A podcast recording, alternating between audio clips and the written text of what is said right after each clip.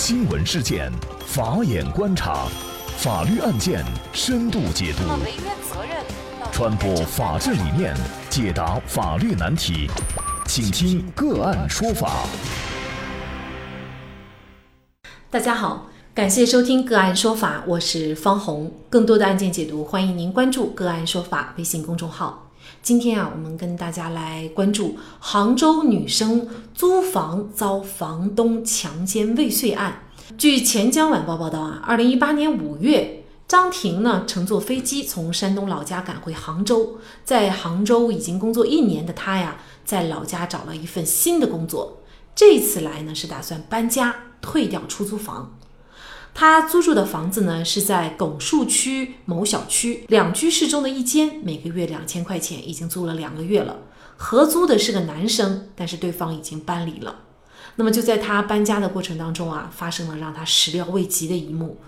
他说，出于感激，他和房东说今天请房东吃饭，结果刚到家里，对方就意图对他实施强奸。进了房门，他就感觉不对劲儿。对方要脱掉他的裤子，因为男女力量悬殊，让他没有办法推开房东。最后呢，踹了房东一脚，才把他推开。张婷当时是在屋里快速的反锁门，那么房东在门外骂骂咧咧。后来呢，张婷就赶快给他的表哥发消息，让表哥报警。那么房东刚走，警察就来了。那么这个是张婷的叙述。事发十天以后呢，张婷在个人微博上就写下了事情的经过。那么，作为房东娄某某啊，接受采访的时候曾说，他和张婷之间是有一些暧昧的。那么张婷呢，却坚决否认。他说呢，娄某某算不上熟，却也不是陌生人，吃过几次饭。他时不时呢会拜托娄某某帮忙拿一下快递，但是呢，他说自己会发一个红包，因为他觉得他已经把界限画得很清楚了。那么在他的印象当中啊，娄某某是一位阳光温和的男孩。那么就在事发的第二天，娄某某被警方以涉嫌强制猥亵罪刑事拘留。当张婷再去搬家的时候呢，又遇到了娄某某的母亲，双方发生了争执，上升到了肢体冲突。那么张婷说呀，娄某某的母亲说呀，嗯，说如果他让娄某某坐牢的话，那么对方就要要了张婷的命。那在警方的介入下呢，张婷才从出租屋内顺利的搬走了自己的东西。两个月以后，龙某某的母亲就被拱墅区公安分局以威胁他人人身安全、殴打他人情节较轻，做出了一千块钱的行政处罚决定。那事发以后呢，张婷也陷入了巨大的恐惧、失眠，不断的做噩梦。那么张婷呢，就把希望寄托在警方的调查结果上，他就憋着一股劲儿，他说呀，自己脑子里什么都没想，就想要一个公道。那么，二零一八年五月十六号，警方通知他说，DNA 检测结果没有比中嫌疑人。拱墅区公安分局当时发布的警情通报中称啊，说警方提取了女性受害人的人身相应部位生物检材，并且送检，经过初检，生物检材未比中犯罪嫌疑人娄某某。那五月十六号，因为刑事拘留期限届满，拱墅分局依法对嫌疑人娄某某变更强制措施为。取保候审。那么眼看着这个强奸者要逍遥法外，张婷呢就不得已把自己的遭遇实名发在网上。那么不少言论呢也在辱骂和嘲讽他，说你又没有被强奸成功，还搞那么大的动静干嘛？你这是炒作吧？那么张婷的实名举报行为呢，不仅得不到朋友的支持，甚至连自己的母亲也劝他要小事化了。这也让崩溃的张婷啊，几度想扼腕自杀。那么像张婷这种情况，是否能够维权成功？娄某某对他虽然没有强奸成功，那么在法律上又是否应该承担强奸罪刑法上的责任？对于一些类似于张婷这样的受害女孩，又该如何来维权？就这相关的法律问题啊，今天我们就邀请云南同盛律师事务所主任谢启达律师和我们一起来聊一下。谢律师您好，啊，主持人好。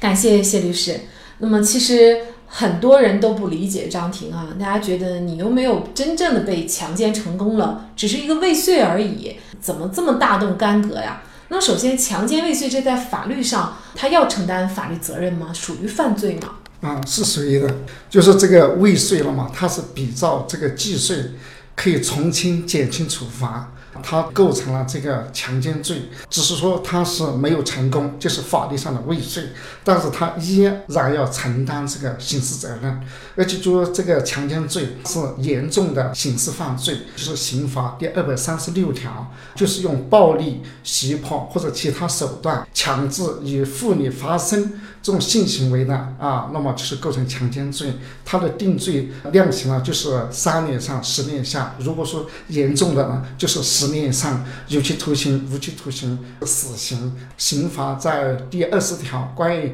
正当防卫的规定里面，它的第三款无限的防卫权，就是把这个强奸罪和这个绑架、抢劫这些是并立的。就说只要发生这样的犯罪，对不法侵害人防卫的时候。造成不法侵害人重伤死亡的，他都是不构成犯罪的，不属于这个防卫过当。本案当中，虽然就是说他没有这个达到既遂啊，只是未遂，但是给这个受害人张婷所造成的危害是很大的。那么可能很多人会觉得啊，你强奸未遂，你没有成功，那么为什么这种强奸未遂也要承担刑事责任呢？什么是强奸未遂？那么本案当中，他的意图很明确。就是要与被害人发生性行为啊，他是以这个目的，那么只是因为他意志以外的原因没有得逞，你都没有实际发生，没有造成实际的危害，这是错误的。像这个过程当中，给这个受害人心理上已经造成了极大的阴影，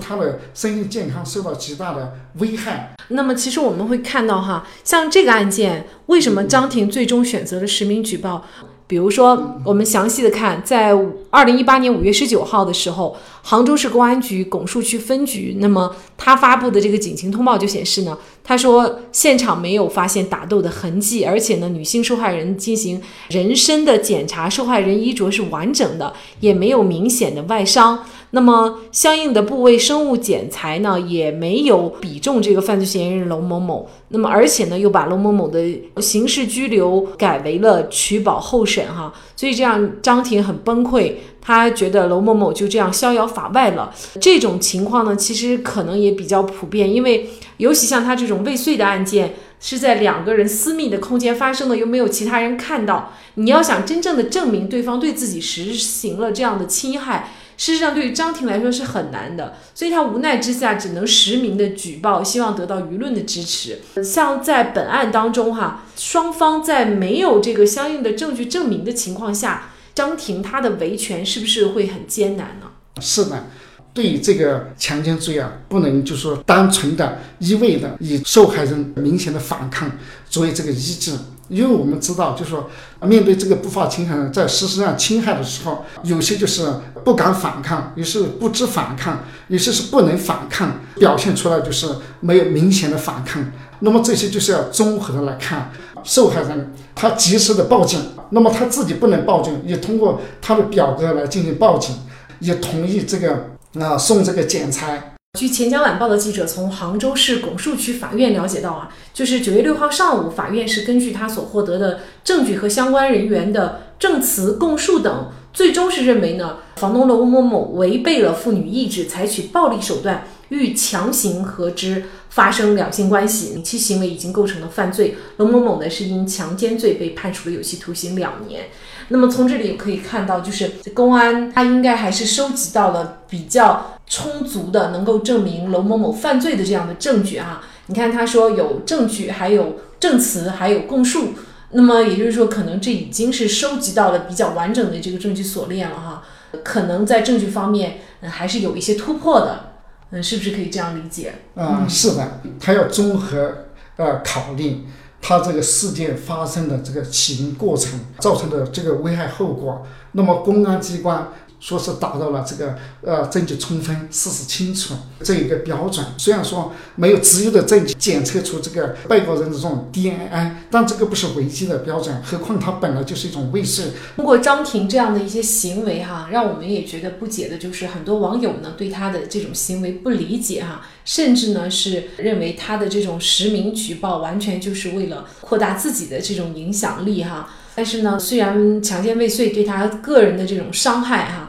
是特别巨大的，而且呢他还一度抑郁想自杀。你其实这也反映了一个可能存在的一个现象，就是有一些受害女性呢，她确实是碍于社会舆论、碍于情面、碍于自己的怕公开以后自己以后的这个名声，然后呢，她就这样不了了之了。其实现实生活中这样的情况也是。非常多的，那么但是呢，其实我们通过整个节目也一直在告诉大家，就是你首先要有这个证据意识，另外呢，就是你要有维权意识，及时的去报警。因为你的报警呢，不仅有可能会使这个犯罪嫌疑人绳之于法，使他还不至于再去逍遥法外的再去危害其他的人。一些强奸案件，他强奸多次，但是因为之前的受害人没有相应的证据意识，记不清对方的面容，或者是说呢，他没有及时的报警，就这么不了了之了，那么就使得这些嫌疑人一直逍遥法外，去更做更多的恶事，侵害更多的受害者。哈，